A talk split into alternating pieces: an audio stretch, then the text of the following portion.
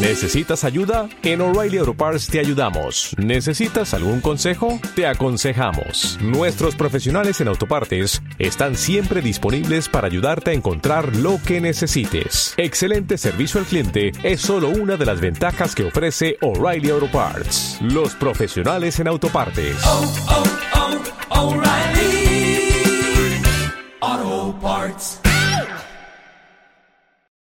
Este estadio es el Bernabéu, este equipo es el Real Madrid y regalamos como souvenir y un saco de goles para que viene aquí.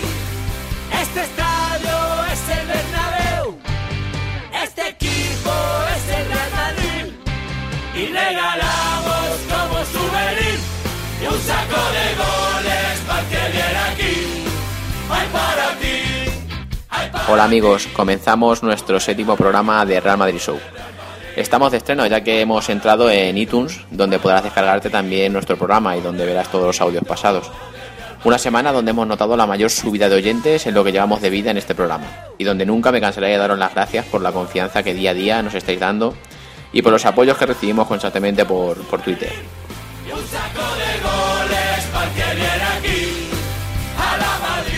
Una semana donde ha comenzado el campeonato liguero y hemos visto al Real Madrid go- golear al Zaragoza en un partido impresionante de los de Mou. Quiero dejar esto para analizarlo con nuestros contertulios ya que se presenta un podcast cargado de cosas muy interesantes y donde esperemos que os divirtáis y que os sintáis a gusto con nosotros. Venimos de un fin de semana muy movido por el tema de las radios españolas, donde les han queri- querido quitar la voz a unos de los medios más importantes y más antiguos de nuestra historia, intentando vetarlos por considerar que estos tienen que pagar un canon por retransmitir todos estos partidos. Desde aquí dar las gracias a todos ellos porque teniendo todos los impedimentos que han tenido, han seguido informando, escondiéndose, en gradas, retransmitiendo en bares y haciendo todo lo posible por llegar a nuestros oídos, lo que venimos escuchando desde siempre. De verdad, muchas gracias, espero que se resuelva en breve y esto solo quede en una simple anécdota. También comentar lo que hizo el Real Madrid después del partido en Zaragoza, que fue salir para que pudieran ser entrevistados por estas radios. Y Mauriño, tan criticada por muchas, por muchas de estas, y un palo a los que han creado este canon apoyando en rueda de prensa a estas emisoras. Tendría que aprender muchos de nuestro Mou. Y como no, empezamos con nuestras amigas Ana y Vanessa que nos cuentan todo lo acontecido esta semana en Noticias Breves. Parodevigo.es. Veto a las radios en los estadios. La liga impide que las emisoras narren el fútbol en directo en los estadios por no pagar los derechos radiofónicos. Eurosport.com asegura que el Madrid ya tiene un problema menos. Pedro León se marcha cedido del Getafe, que compartirá la ficha con el club blanco tras una dura negociación que ha durado todo el día con Ángel Torres y Tony Muñoz en las oficinas del Bernabéu. El club azulón tendrá la obligación de comprarle en junio de 2012 por 6 millones de euros. Defensacentral.com. CR7, una mentalidad inquebrantable. Gary Neville afirma en su libro que el carácter del portugués le ha catapultado a la cima. Vivelohoy.com destaca que Hugo Sánchez recibirá el premio de la Fundación Herencia Hispania. La Fundación Herencia Hispania anunció hoy que el exjugador de fútbol mexicano Hugo Sánchez recibirá el premio Deportes en la 25 ceremonia de los premios Herencia Hispania, en una gala que se celebrará en Washington el próximo 15 de septiembre. Terra.es. Ronaldinho. Neymar es el fútbol brasileño al descubierto. El centrocampista Ronaldinho Gaucho afirmó que el joven delantero Neymar, una de las nuevas estrellas de la selección y pretendido por el Real Madrid, es la muestra del fútbol brasileño al descubierto. Informa la prensa digital. Exporttime.com.mx destaca que Ozil asegura que el Real Madrid está a la altura del Barcelona. Eurosport.com. Un talismán blanco no encuentra equipo. El mediocentro defensivo de Arra continúa sumido en un suplicio que empezó la temporada 2008-2009, donde pasó nueve meses en el dique seco. Tras quedarse sin ficha el pasado enero se marchó al Mónaco, donde ha durado media temporada con descenso a la Ligue 2 incluido. Y ahora vamos con gol.com, donde destacan las palabras de denuncia del presidente del Sevilla. La liga es una porquería. José María del Nido, presidente del Sevilla, explotó contra Barcelona y Real Madrid, destacando que la publicidad favorece un duopolio en la Liga Ibérica. UEFA.com. España, en busca del pleno. El conjunto dirigido por Vicente del Bosque espera seguir sumando victorias y seguir con comodidad al frente de la sección, mientras que la República Checa quiere afianzarse en la segunda plaza ganando a Escocia.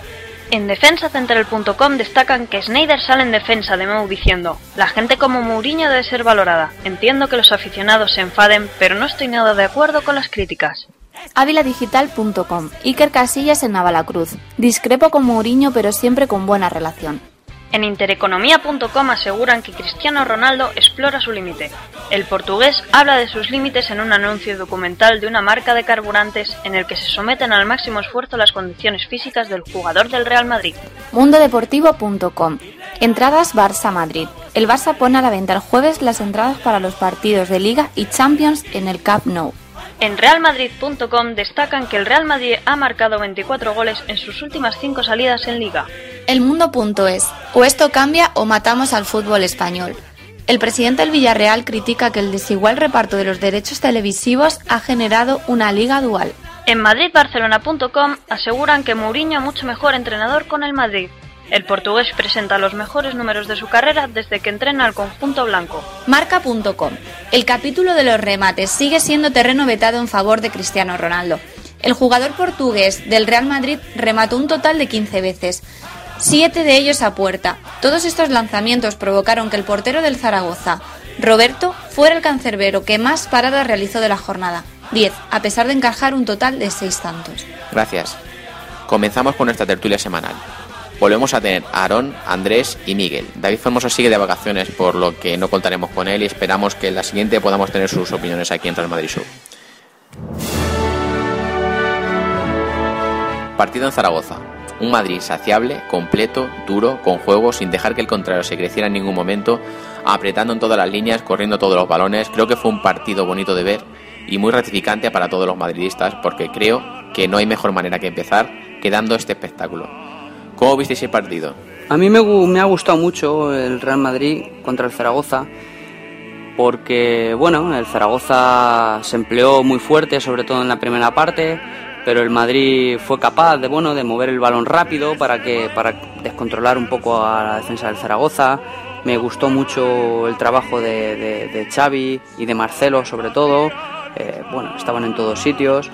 Eh, Cristiano Ronaldo, como siempre, Ozil jugó espectacular. A ese muchacho, en el momento que le das un poco de espacio, eh, te hace lo que le da la gana. Está Cristiano y Ozil para mí son los únicos que están un escalón por encima del resto de compañeros, de que sean cracks, me refiero.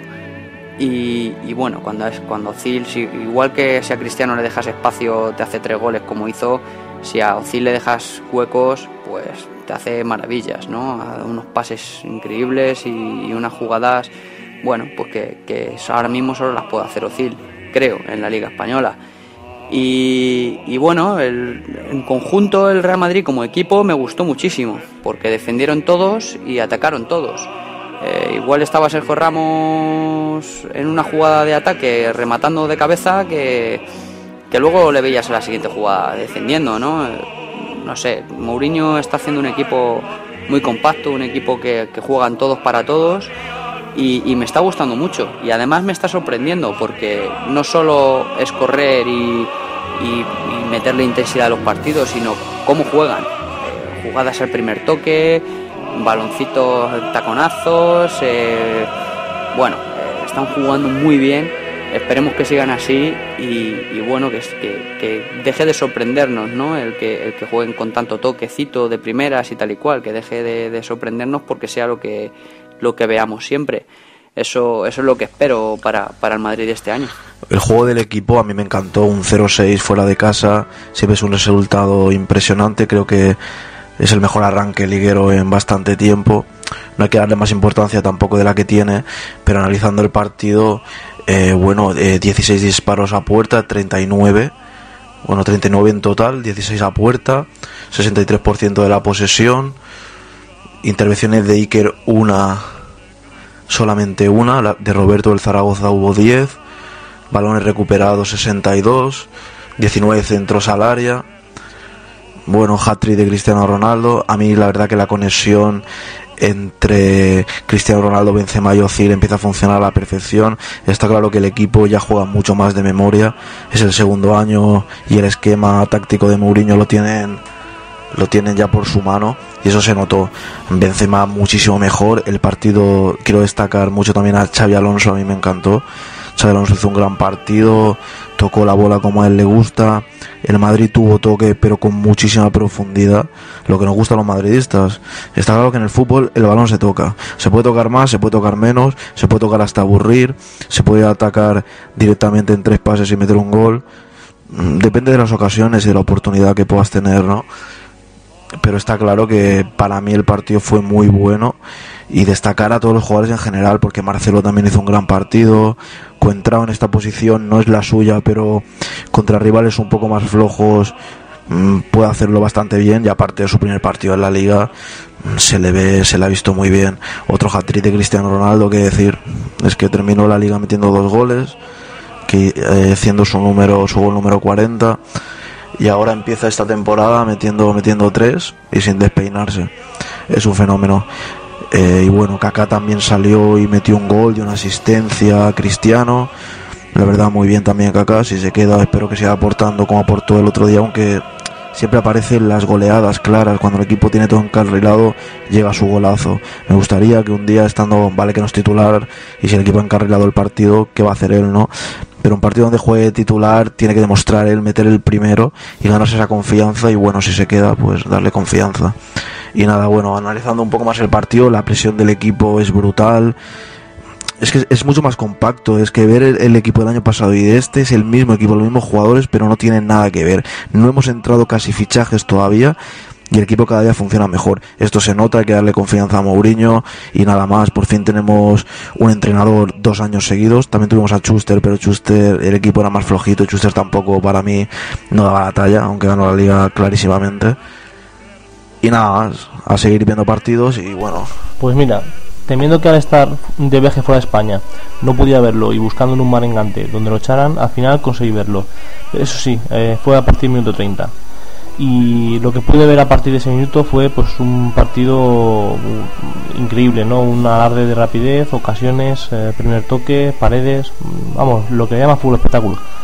A, a, destacar, pues la presión arriba, yendo tanto 2-0 como 5-0, algo que no se hacía desde hace mucho tiempo porque normalmente con dos golitos nos echábamos a, dormir. Y otro aspecto a destacar, pues uh, la respuesta física de los jugadores, que fue excepcional. Eh, jugadores como Contrao o la entrada de Callejón demuestran que los fichajes se van adaptando bastante rápido. Eh, Cristiano a tope, golazo de Kaká, trabajo de Benzema. La verdad es que este partido tuvo de, tuvo de todo y empezamos con bastante buen pie esta temporada. Seguimos con la baja de Sajín. Ahora otros dos meses de lesión. Y seguimos con la duda de quién es la mejor pareja para Xavi Alonso. ¿Vosotros a quién pondríais en el medio centro? ¿Pareja Xavi Kedira o Cuentrao Xavi? Me gusta más Kedira y Xavi Alonso, pero más que nada porque creo que Cuentrao no es su posición esa. Y como solución sí que nos sirve que juegue ahí Cuentrao algún partido que otro como esta vez, porque Kedira estaba, estaba con gripe si no me equivoco. Y, y Sajín tristemente un mes y medio más llevamos desde el primer podcast hablando de Sajín con ganas todo todos de verlo y hemos tenido esta mala suerte, pero bueno, tengamos confianza y que se recupere pronto y que vuelva y que vuelva a jugar, bueno, y que vuelva a jugar y que, que juegue por primera vez, mejor dicho. Y nada, me gusta más Xavi Alonso y Kedira para los partidos importantes, porque Kedira eh, es un jugador que se le falta el respeto bastante, pero es un gran jugador. Siempre que juega él, sobre todo un partido contra el Barcelona, su trabajo es impresionante. A mí Kedira me gusta bastante. Y bueno, igualmente yo confío en la pareja Xavi Alonso Sajin. Es la pareja que, que yo, que yo quiero y me gustaría que fuese así para un futuro. Pero a día de hoy, centrándonos en, en qué pareja me gusta más, que diré Xavi Alonso de momento es la opción y la opción clara para los partidos importantes. Y Cuentrao es un comodín para de vez en cuando y lo hace bien. No pero se ve que no es su posición. Se va se va mucho a banda. Se nota que se va mucho a banda y no participa tanto en el centro que es donde sería esa pues, su posición en ese momento. Lo primero de todo decir que me gustaría ver a Sajina ahí pero como no está ni estará por las últimas informaciones eh, que le dan como unos dos meses de baja eh, intentaremos analizar estas dos no bueno la primera pues yo creo que responde más a un partido de contención, ¿no? Una solución a partidos trabados, con equipos que peleen por un gol, pues eh, ahí al final, ¿no? Tipo eliminatoria de la Copa. Y yo creo que Kedira podría darle una cierta estabilidad al medio campo. Da pero salida al balón, pero sujeta al equipo. Contrao, pues es todo velocidad. Se asoma al ataque, tiene llegada, ¿no? Eh, pero se deja, yo creo que deja demasiado trabajo de defensa eh, Alonso. Dependiendo del estado de forma del crack español, pondría uno a otro. Pero además, eh, con equipos esperando atrás, ¿no? Yo creo que Contrao sería mejor solución por su llegada y velocidad. A mí me gusta más la pareja Xavi Alonso que Dira. Porque bueno, que Dira no es de mis jugadores favoritos ni de los que mejor lo hagan en el medio del campo, pero tiene un poco más de pausa a la hora de atacar el Real Madrid no sube tan a lo loco y cuando sube es porque ve que, puede rematar la jugada. Con entrado le veo que ataca un poco más, más alocado, pierde mucho más la posición y es en un equipo que, por lo que estamos viendo ataca con 6 o 7 jugadores de golpe y muy rápido. Si pierdes el balón, un balón tonto o lo que sea, pues, pues te han cogido la espalda y, y en el medio del campo no hay nadie luego. Entonces, por eso digo que me gusta más que Dira Aún así, bueno, Coentrao tampoco, tampoco es que me disguste, pero es que creo que, que, medio centro no es.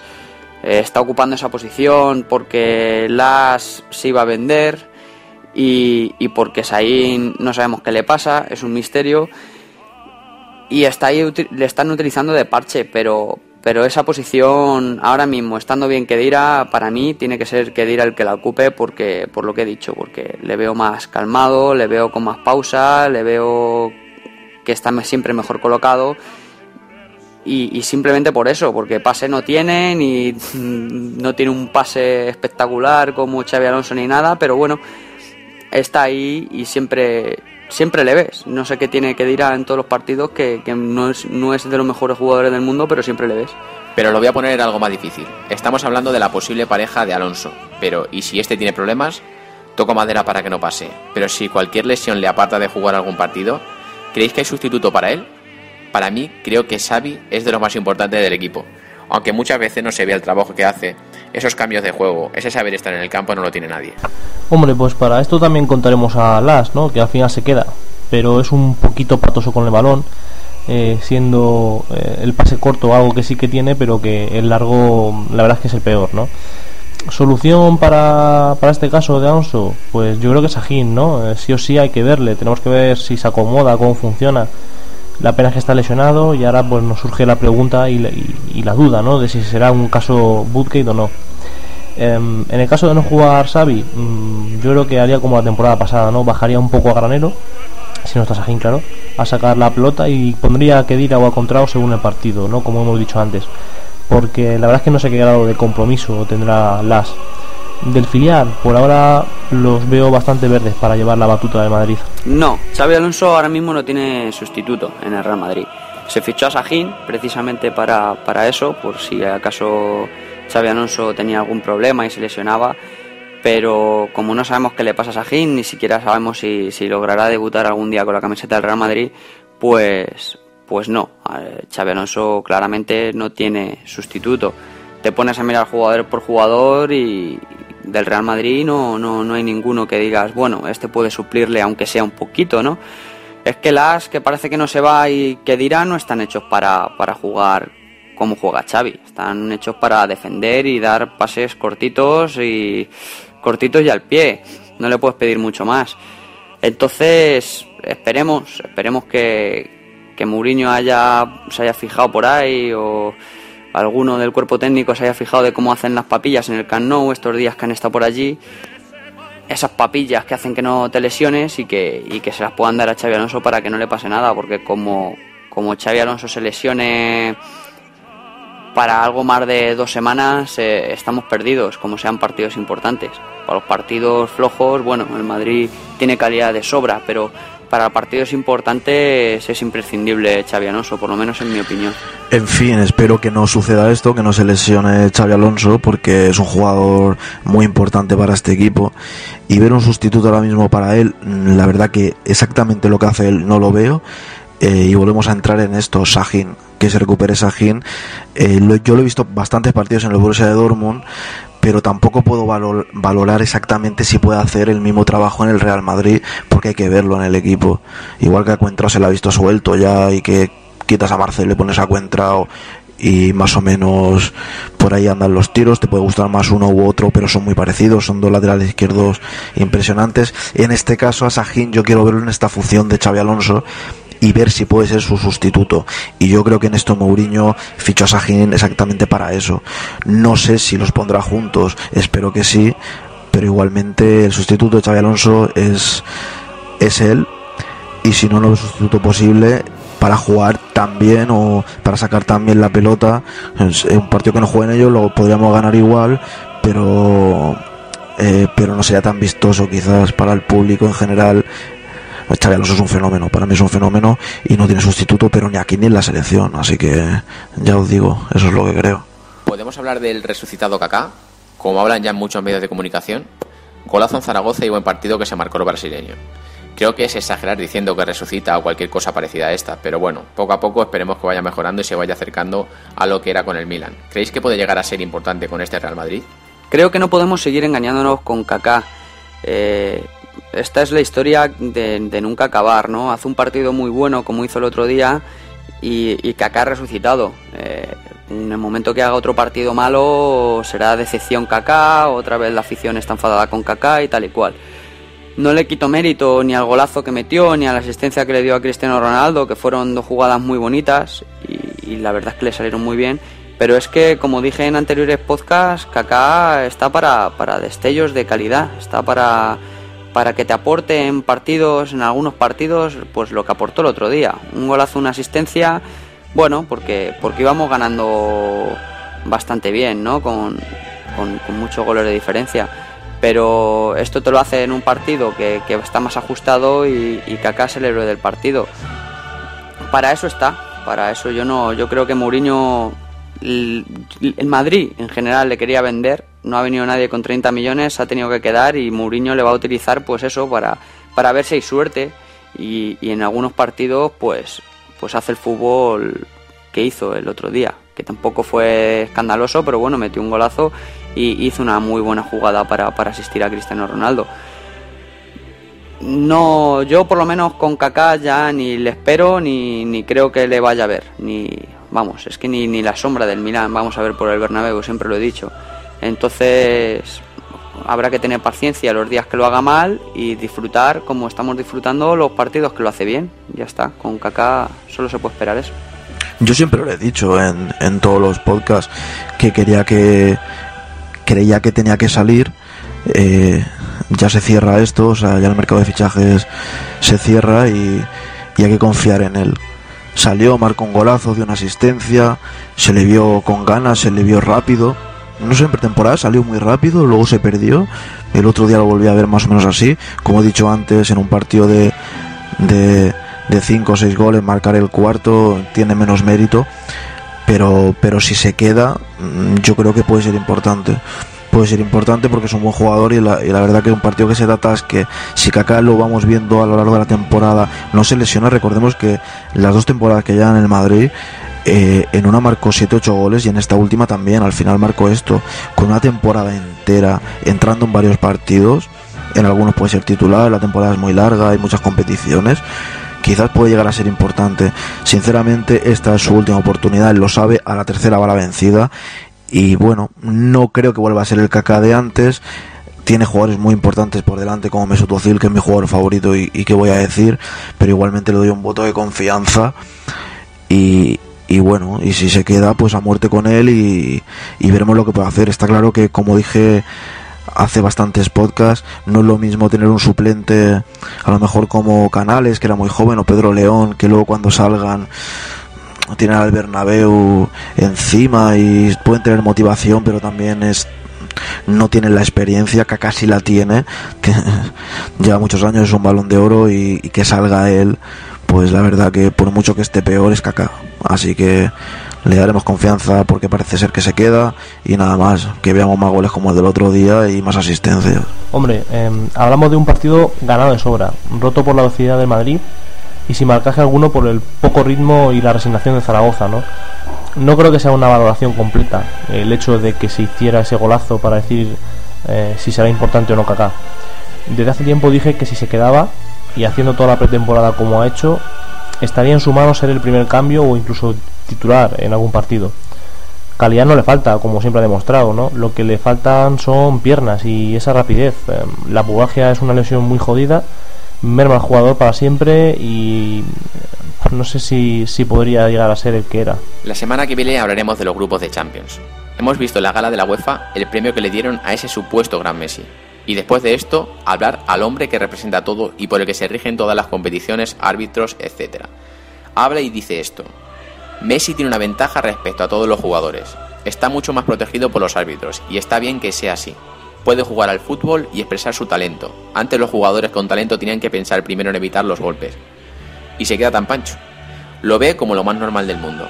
Vamos, que hay que dar ventaja a Messi. Cuando se acerque hay que dejar un pasillo para que llegue a puerta y marque gol. Los jugadores tienen que darse mirando y observar la a la maravilla del mundo. Venga, por favor, ¿alguien quiere más pruebas de que estamos en una situación donde tenemos que jugar y ganar en el campo y además salvar todas estas cosas fuera de él? Amigos, si este año lo conseguimos, tendremos que celebrarlo a lo grande, ya que jugamos contra muchísimas cosas. Pues me parecen lamentables, porque sinceramente lo podemos ver desde la visión, que a lo mejor lo puede ver un culé eh, y dirá que eh, protege, lo ha, lo ha hecho en el sentido que a los grandes jugadores hay que protegerlos. Pero bueno, como yo he escuchado que Messi sí que tiene la protección de los árbitros o se protege más, o sea, afirmándolo, pues queda feo que diga eso, claro, o sea, y los demás que, pero ya jugadores del Barcelona, del Real Madrid, de los que sean, de los equipos que sean, a Cristiano Ronaldo le dan patadas mucho más importantes que a Messi de vez en cuando. Y parece que como es un tío de 1,85 que está fortísimo, pues se le puede pegar todo lo que quiera. Y el otro como es como es un pequeñín, pues si le, si le entras puede matarlo, pues no sinceramente no. Es un chaval de 25 años, 24, 25 creo que tiene Messi. Y, y, es fuerte igualmente, aunque no sea como Cristiano Ronaldo.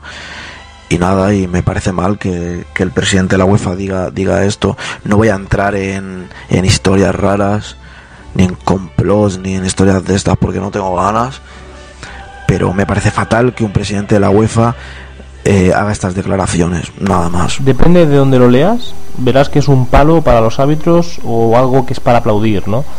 No sé qué le ve a este chico, sobre todo los árbitros, después de todas las, guarradas que hace, ¿no? Dirigiéndose a los banquillos de los rivales, tirando balones, reventando la boca a codazos a los defensas, como hizo hace mucho tiempo con, con un jugador del Chelsea.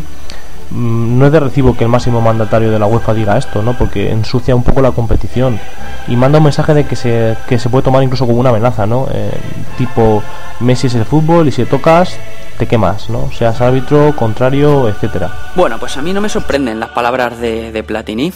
Eh, la UEFA y el Barcelona hoy en día es todo un mismo equipo. La mitad de la directiva del, del Fútbol Club Barcelona está trabajando en las oficinas de la UEFA entre otras secciones en las de los controles antidoping, de lo que de lo que se podría hablar durante mucho tiempo también, ¿no? De a ver por qué Messi no mea nunca en un tarrito, sabiendo de sobra que toma medicinas para, para los huesos, toma unas pastillas mágicas. Pero bueno, eh, a lo que vamos, eh, lo que ha dicho Platini, eh, Platini es el presidente de la UEFA y como ya digo, hoy en día ser presidente de la UEFA es prácticamente ser presidente del, del Fútbol Club Barcelona que menos, que menos que siendo presidente de, ese club, pues protejas a tu, a tu jugador, ¿no? Eh, para mí lo grave, lo realmente grave es que claramente y públicamente ha dicho a los árbitros de, la Champions que a Messi ni se le mira ni se le toca. Esto me parece algo ya no solo por ser madridista y porque vaya en contra de Madrid, sino a cualquier equipo de Europa ahora mismo esto no le tiene que sentar nada bien, porque bueno, en el Madrid tenemos a alguien como Cristiano Ronaldo, que es el que recibe las patadas, pero hay otros equipos en Europa, pues yo que sé, a lo mejor los del Bayern de Múnich piensan que a Robben tienen que tener el mismo trato de favor porque es un tío de cristal y también se lesiona mucho.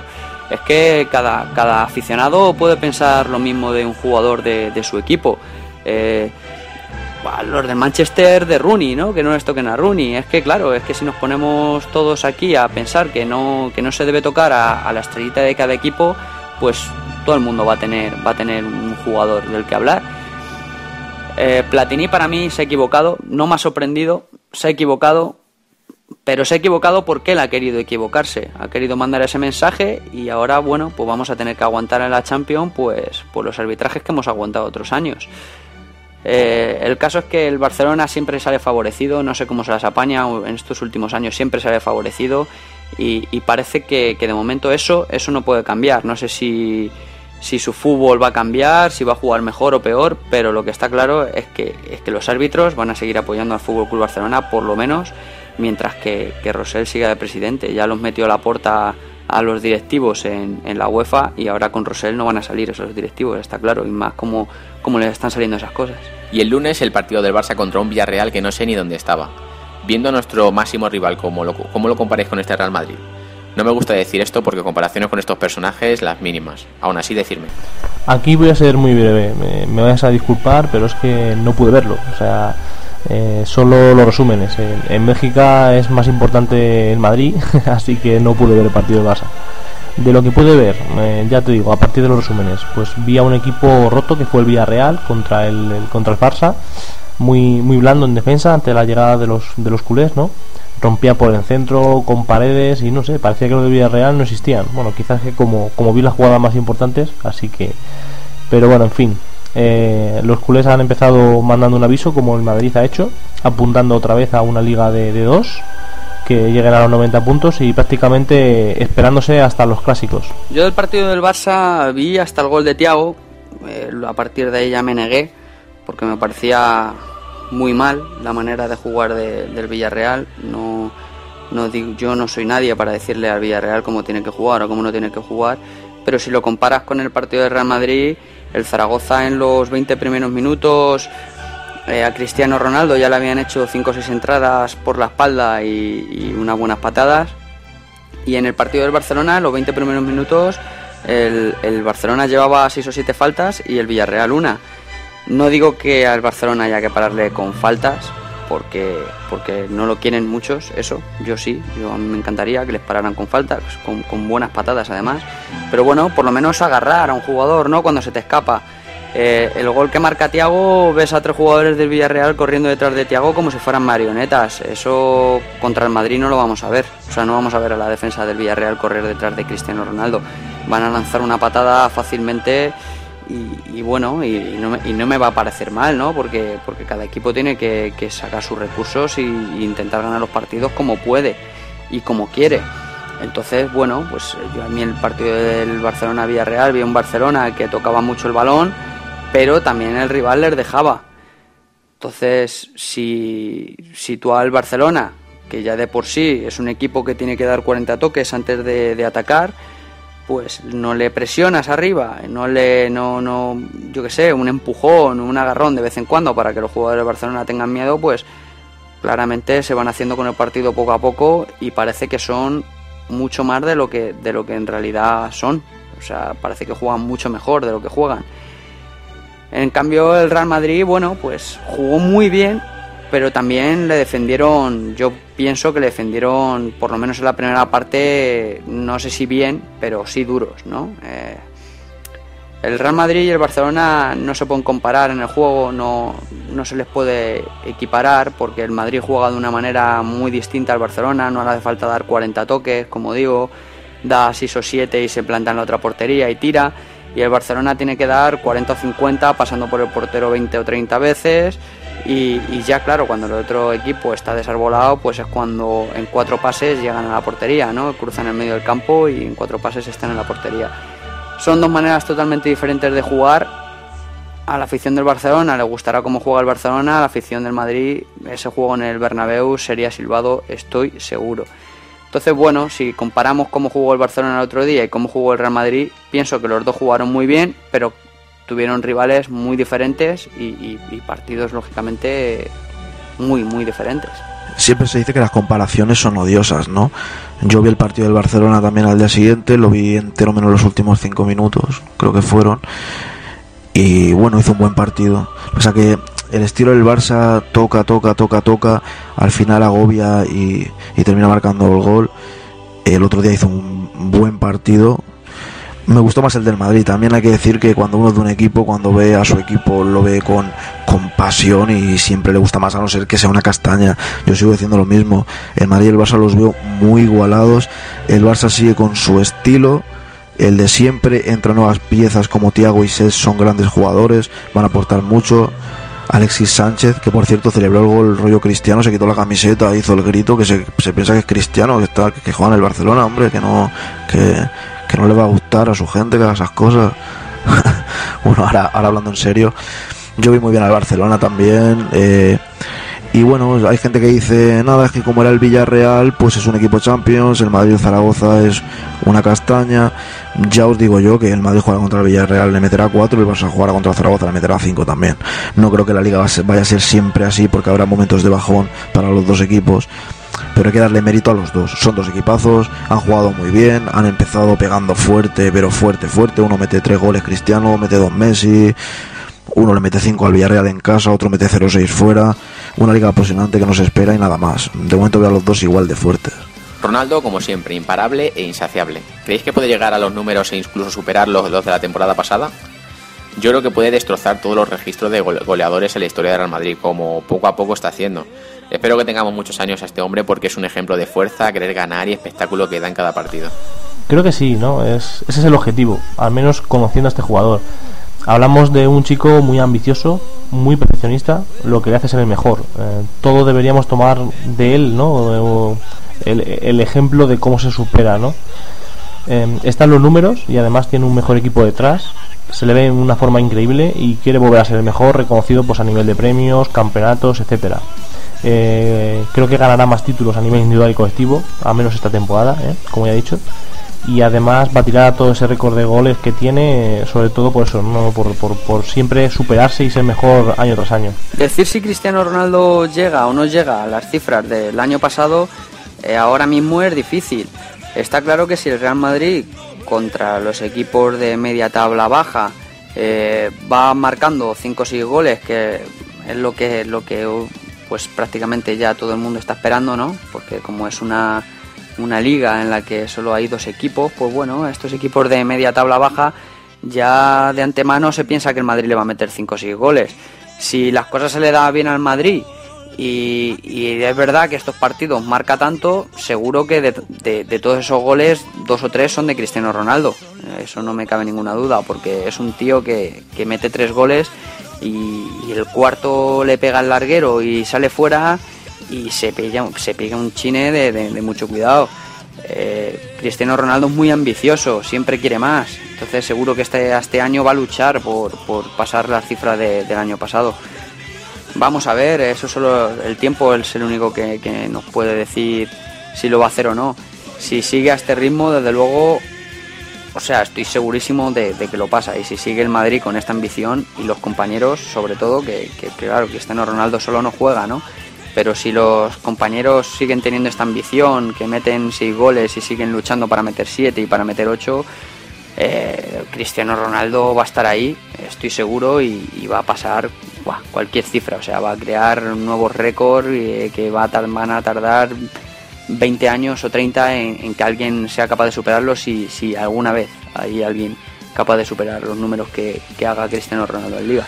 Cristiano es un fenómeno, es una bestia, es un bicho, es, es, una pasada, es una pasada. Y mira que mi jugador favorito del Madrid es Ozil, que por cierto desde que le han dado el número 10 ya me lo he puesto en la camiseta este año. Un dato que no se importaba nada, pero yo aquí lo doy. y nada, y Cristiano Ronaldo es un fenómeno, es algo, nunca he visto jugar en el Madrid marcar tantos goles. Hay gente que dice Ronaldo, Ronaldo Nazario es el, max, el goleador impresionante de la historia del fútbol. Como delantero centro, para mí Ronaldo el mejor, pero como goleador, como killer, es que Cristiano Ronaldo está rompiendo las estadísticas. Ha llegado a España que no se superaba el récord desde 1959 que lo consiguió Zarra.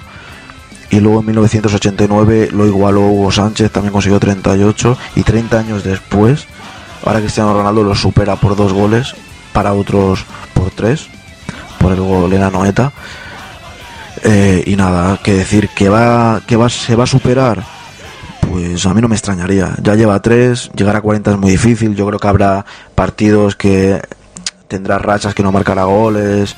Algunos partidos empezar a hablar de ansiedad y todo esto.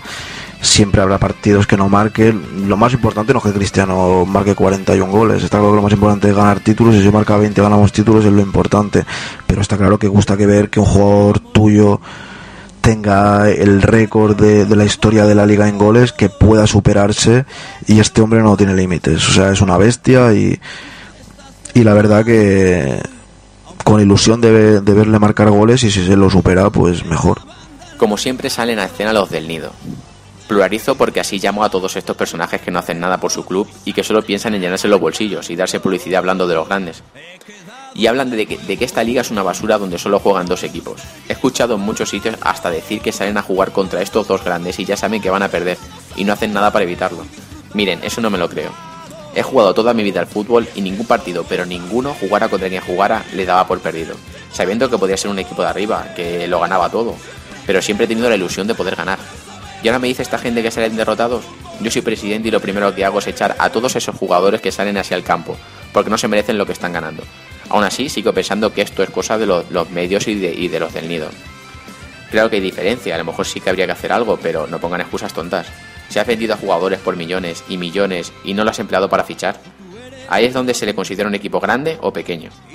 Bueno, y ahora la pregunta que me enrollo. ¿Creéis que sería bueno replantear una Liga Europa como en su tiempo Florentino y mucho antes Don Bernabéu? Sería bonito, ¿no? Ver un- a los mejores equipos de Europa todos los años, tener asegurado que, van a venir al, al Bernabéu a jugar contra el Real Madrid. Serían unos partidos impresionantes, ¿no? Eh, en Champions, cada vez que tenemos que juntarnos contra, contra equipos como el Manchester, por ejemplo, estamos como locos, ¿no? Eh, partidazo y tal, pues eso lo tendríamos asegurado todos los años. A mí, a nivel de aficionado, me encantaría que, eso, que eso ocurriese, que, se hiciera una Liga Europa y que, y que los mejores equipos de, Europa jueguen contra el Madrid. Aparte, ya al imaginarme ganar, poder que el Madrid pudiera ganar ese, título, ¿no? Eh, ganado un título a los mejores equipos de- de- del continente. Eso era antiguamente la Champions League, ¿no? Eh, jugaban lo- los campeones de las ligas de- europeas y, y se la disputaban entre ellos una copa y por eso gustaba tanto ganarla, ¿no? La- los- las siete copas de Europa en blanco y negro se ganaron de esa manera contra los mejores equipos de Europa. Ahora ya, bueno, pues en Europa juegan equipos como el Lyon, que quedan cuartos en su liga, juegan equipos como el Villarreal, que, que, juega- que quedan cuartos en su liga. Eh, bueno, pues sí, eh, mola mucho ganar la, la, la Champions League, es un disfrute increíble, pero, pero bueno, si se creara una Liga Europa, pues sería un, yo creo, un campeonato mucho más disputado que, que la Champions y un título que disfrutaríamos mucho más. Bueno, Santiago Bernabéu creó la Copa Europa, fue uno de los cerebros, ¿no? En crear la Copa Europa, se le quedó España pequeña porque ganaba, ganaba casi siempre y, y fue uno de los que pensó en este tema. Lo consiguieron, el Madrid ganó las cinco primeras ediciones. Eh, y bueno, y ahora a lo mejor Florentino y al Madrid y al Barcelona se les ha quedado pequeña otra vez es, España, ¿no? O sea que romper con la Champions, ahora terminar la liga o que no esté Madrid Barcelona, la Champions se le diría adiós, de donde, o sea, de donde somos los reyes, la, la Champions se le diría adiós. No lo sé, es muy difícil. Está claro que estaría bonito jugar contra el Manchester, Manchester City, eh, Arsenal, Bayern de Múnich, Inter, Milán, Juventus, Barcelona, tal, tal y tal. Jugar cada fin de semana, que al Bernabéu vinieran unos, eso sí, las entradas las pondrían a 150 euros cada 15 días en el Bernabéu, porque todos serían partidazos, a los aficionados nos sangrarían por todas partes, las televisiones subirían los precios también, pillaríamos nosotros, sería impresionante de cara al espectáculo, seguro pero llegar a la Liga Europea, aunque con este nivel en España yo creo que a lo mejor sí que tendríamos que ir a una Liga Europea, creo que es muy complicado hacerla y romper con muchas cosas del pasado. No lo sé, ya veremos lo que pasa. Bueno, a ver, eh, para nosotros los aficionados sería increíble, ¿no? O sea, vamos a ver, imaginaos un Madrid-Chelsea un fin de, a siguiente contra el Inter, luego contra el Manchester, luego contra el Barça, o sea, sería increíble, ¿no? Y el dinero de las televisiones para ellos también, eh, pero ese sería eso, todos verían esa liga europea, eh, romperías la competición doméstica porque ya, ¿para qué vas a seguirla? No, por lo menos yo creo que nosotros, ¿no? Eh, los campos no se llenarían, como ahora, ahora mismo en Madrid a campo que va, pues campo que llena. Los equipos ganan mucho dinero con esas taquillas y, y es cierto que aun jugando en competición doméstica, con el reparto que no es equitativo, pero bueno, es el que hay, ¿no?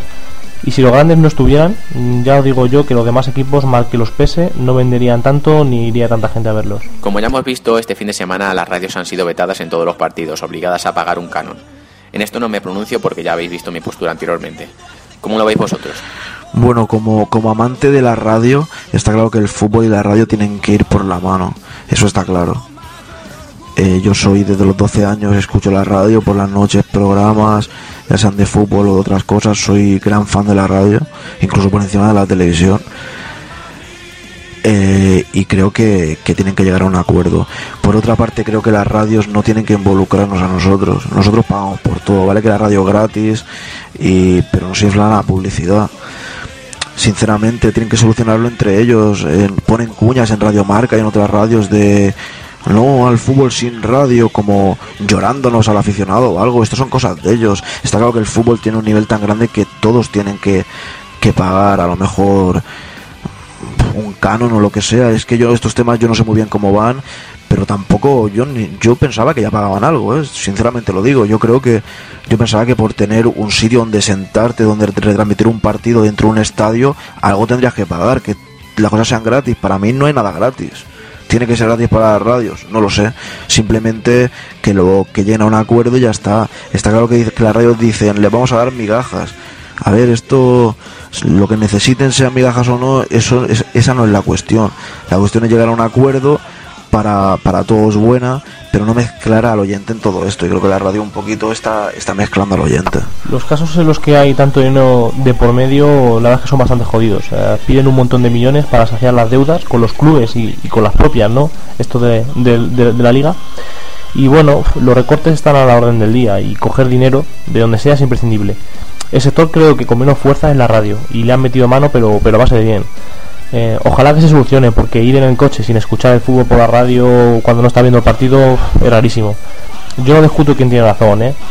pero el perjudicado siempre es el, siempre es el aficionado, siempre. No, no escucha y si escucha, bueno, eh, al final en la radio tendríamos pues eso, pues como ahora, un minuto de publicidad con cada cinco minutos de retransmisión y pagamos lo de siempre. A mí el tema de la radio, mm, que la liga les obliga a pagar un canon por retransmitir un partido me parece muy mal. Primero porque hay emisoras que no se pueden permitir el lujo, y menos hoy en día, de, de, pagar por retransmitir ningún partido. Y segundo porque ellos no ganan nada retransmitiendo los partidos. Las televisiones sí, son privadas y tú pagas el partido que quieres ver y lo ves. O pagas una cuota al mes y ves esos partidos y ese canal está ganando un dinero, ¿no? Que tú le estás pagando. Tú y millones de personas que, que han contratado ese canal. Pero las radios, tú pones la radio y el Real Madrid Zaragoza se escucha en cualquier emisora, sea la SER, COPE, Onda Madrid, Radio Nacional de España, sea la que sea, tú escuchas el partido. Entonces esa gente no está ganando absolutamente nada. Aparte que, que bueno, se comentó que, que, los partidos de primera a las 12 de la mañana podían destrozar el fútbol de segunda y de tercera. Y creo que esto puede hacer bastante más daño al, al fútbol de segunda y de tercera, porque tú eres aficionado del, del Atlético Madrid, por ejemplo, de la última semana, y, y del Leganés y coinciden los dos a la misma hora y bueno, tú te podías ir a un campo u a otro y escuchar por la radio el, el, partido que no estabas viendo. Pero de esta manera no, de esta manera yo soy del Atleti y si me tengo que ir a un bar o tengo Gol TV y lo he pagado al mes, pues me quedo en casa viendo, viendo el Atleti, entonces no voy a ir a ver el Leganés. Es lógico, eh, no voy a pagar por ver el Leganés y voy a pagar por tener Gol TV y perderme el Athletic, que es mi equipo, por ejemplo. No, es que no, no, no, no lo veo bien y, creo que pueden fastidiar bastante al fútbol. Ya al fútbol, ya no solo de primera, que, que tú quieras escuchar un partido de primera y no lo puedas escuchar, sino de, de segunda y de tercera, sobre todo. Aparte que, que, que joder, que, que pidan a Radio Murcia 100.000 euros por retransmitir los partidos de Murcia me parece ahí que la, que la Liga de Fútbol Profesional se está columpiando bastante encima en los canon, los canon que tienen que pagar las radios, no me parece justo. Este fin de semana paró por las elecciones. Después de todos estos clásicos, ¿vosotros os creéis la supuesta buena relación que tienen todos? ¿O es solo un hablar por hablar para que dejen de comentar este asunto? Bueno, yo aquí voy a, voy a pensar un poco mal, ¿vale? O sea, creo que en el fondo le da un poco igual. Eh, ellos van a jugar, eh, cobran, consiguen cosas Luego cada uno se junta con quien quiere en las, en las concentraciones. Eh, siempre hemos escuchado algo sobre que la gente comparte habitación, los que juegan a la Play, los que no, los que juegan a las cartas. Eh, hace una semana recordad que Valdés vino a decir que prácticamente hablaba con sus compañeros del Barça y poco más, ¿eh? Bueno, eh, la verdad es que es normal, no te tienes que llevar bien con todos ni hablar con todos a los jugadores lo que les quema es el día a día, ¿no? Y ver pues cómo en la competición doméstica mm, ves que te roban, te ganan o no sé, o incluso jugadores que ni los pagan, ¿no? Eh, no, es, no esto de la selección, que algunos o muchos de ellos se lo toman como unas vacaciones y encima están pagadas. Mm, dentro del sentimiento de cada jugador, creo que si te pone la roja, debería sentir, y muchos de ellos sienten, porque tienes un país detrás y tienes que jugar como si fuera el último día. Bueno, al menos yo creo en esa utopía. Creo que con el tema de la selección se sacan las cosas de quicio, porque primero, no me creo a los jugadores diciendo que no tienen ningún problema entre ellos, yo creo que sí, tienen bastantes problemas entre ellos, es normal, se han pegado muchas veces, en estos seis veces de hecho, en este último año, y, claro, eh, esas cosas no, se arreglan simplemente hablando, ¿no? Es un rencor que tienes ahí en, en la cabeza y yo por lo menos no me hablaría con ninguno de ellos. Si tú cuando juegas contra un amigo tuyo y juega en el equipo contrario y dices en el campo no hay no hay amigos y si le tienes que pegar una patada se la pegas, pues si ese enemigo tuyo está en tu mismo equipo de fútbol, pues cuando estás jugando el partido se te olvida quién es tu amigo y quién es tu enemigo, ¿no? Eh, es lo mismo. Si los futbolistas defienden una cosa, la otra cosa tienen que defender igual. No creo que vaya, que vaya a haber ningún problema en el campo. O sea, creo, creo sinceramente que Xavi si le tiene que dar un pase, un pase a Villa, se lo va a dar, sin ningún tipo de problema. Ahora, que luego se vayan de copas, pues no creo que se vayan luego de copas los dos juntos ni creo ni, bueno que cada uno cada una como persona puede pensar lo que le dé la gana pero vamos yo desde luego no me iría con ninguno del Barcelona viendo viendo lo que han hecho y como jugador. Ellos saben los secretos de los túneles de vestuario de, de los insultos que ha habido de las palabras que ha habido.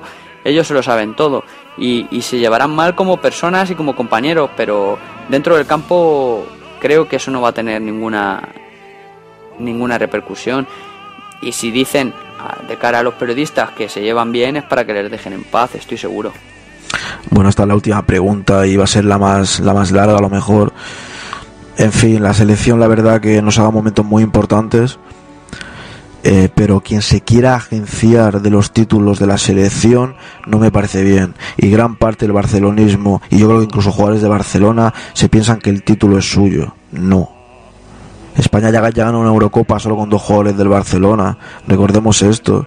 Y los del Madrid estamos agradecidos a jugadores del Barcelona por su juego en la selección, pero lo que no, lo que si no paran de hablar del Madrid, si sale Fabregas con una estelada, hombre, yo no lo llevaría más, ¿eh? Mira que en un podcast dije que espero que Fabregas cuando llegue al Barcelona, es un chico que me cae bien, no cambie muy pronto mi opinión sobre él. Verlo con una estelada me pareció terrible me pareció terrible y no se le ha criticado nada. Yo como catalán y español, él sabe lo que es una estelada, todos los catalanes sabemos lo que es una estelada, y si él la coge es por algo. Si no, no la cogería. Acaba de llegar al Barcelona, hay que ganarse a la gente, coge una estelada y ahora vengo a la selección con toda la cara. No, lo siento mucho, pero yo a Fabregas no quiero más en la selección, lo siento mucho, es lo que hay. Es un gran jugador, pero si no siente España, no puede jugar en la selección y punto. Y hay otros jugadores, que juegue Tiago, que es mejor que él, ¿sabes lo que quiero decir? O sea, no creo que tenga que volver a la selección y que hay piques los jugadores, después de tantos piques que ha habido, de la falta de respeto que ha habido, de, de muchas cosas, es que yo no... Eh, tienen que estar picados, sí, son, son una selección, eh, son los que nos representan y tienen que jugar en el campo, olvidar estos rifirrafes, intentar jugar lo mejor posible, pero es que hasta el aficionado está un poco con la selección, los jugadores del Barça que caen mal ahora a los a los aficionados en este caso del Madrid yo no trago a Xavi por ejemplo. No me siento representado por él. No me siento no me siento lo siento mucho. Puyol por ejemplo no tengo nada en contra de él. Piqué no me siento para nada representado por él. Y luego hay otros jugadores que me son indiferentes. Y por ejemplo Villa creo que es mejor Negredo podrían ir otros jugadores. Creo que sinceramente y sé que gente se me echará encima sobre todo si algún culo escucha este programa pero yo creo que deberían ir saliendo jugadores del Barcelona de la selección. Creo que debería haber menos, porque llevar a Montoya, a lo mejor el chico es bueno, yo no digo que no, pero llevar a Montoya, pero si es un jugador de segunda división, vale que lo ven en las categorías, inferiores, pero que ni Guardiola lo puso el otro día cuando tenía, cuando no tenía ni defensa para, para afrontar ese encuentro, y no confío en él del Bosque llevarlo ya a la selección. Con, hay muchos laterales por ahí, yo creo, en España, como para llevar uno de segunda. Pero bueno, este asunto también hay que decir que la prensa lo infla mucho. Eh, se ha convertido en salsa rosa todo esto, punto pelota, futboleros, le gusta el salsa roseo demasiado y yo creo que ellos también hacen que las cosas se alarguen mucho más. Porque si yo tengo un problema con un, con un compañero de selección y no paro de verlo en la prensa y me hacen recordar ese tema, pues lo mismo tenerlo ahí siempre presente no va bien. Hay que dejar fluir las cosas y el fútbol es así, se seguirán picando y ya está. Y yo simplemente espero que de cara a la Eurocopa eh, haya descartes, también digo que Albiol no sé por qué va, si no juega en el Madrid, sinceramente, es del Real Madrid, pero igual que he dicho que creo que algunos del Barça deberían dejar la selección, al igual que Fernando Torres, que es que está medio retirado. Antes llevaba Raúl Torres, ya lo digo ya, pero está Negredo y Soldado, que son los que tendrían que ir, y meter a Nueva Sabia creo que se dice así en esta eh, en esta selección eh, Sabia nueva no en esta selección y ya está y va a seguir adelante Este estadio es el Bernabéu. Este equipo es el Real Madrid. Y regalamos como souvenir y un saco de goles para que viene aquí. Este estadio. Y terminamos nuestro podcast. Eh, gracias a todos nuestros oyentes por la confianza que nos dan cada día. Y aquí os dejamos los Twitter a todos los componentes de todos los componentes del podcast. Arroba ACJRoger con dos L's. Arroba David Formoso 7. Arroba Magdep. Arroba DJAron 10. Y de nuestras amigas que nos presentan todos los titulares del podcast. Arroba Vanesual y arroba Aniuski con dos S, dos Ns, con K e Y. El próximo programa, ya que no tenemos liga, hablaremos de los jugadores de Real Madrid en sus respectivas selecciones de España y daremos un repaso a la historia de Real Madrid. Gracias otra vez y a la Madrid.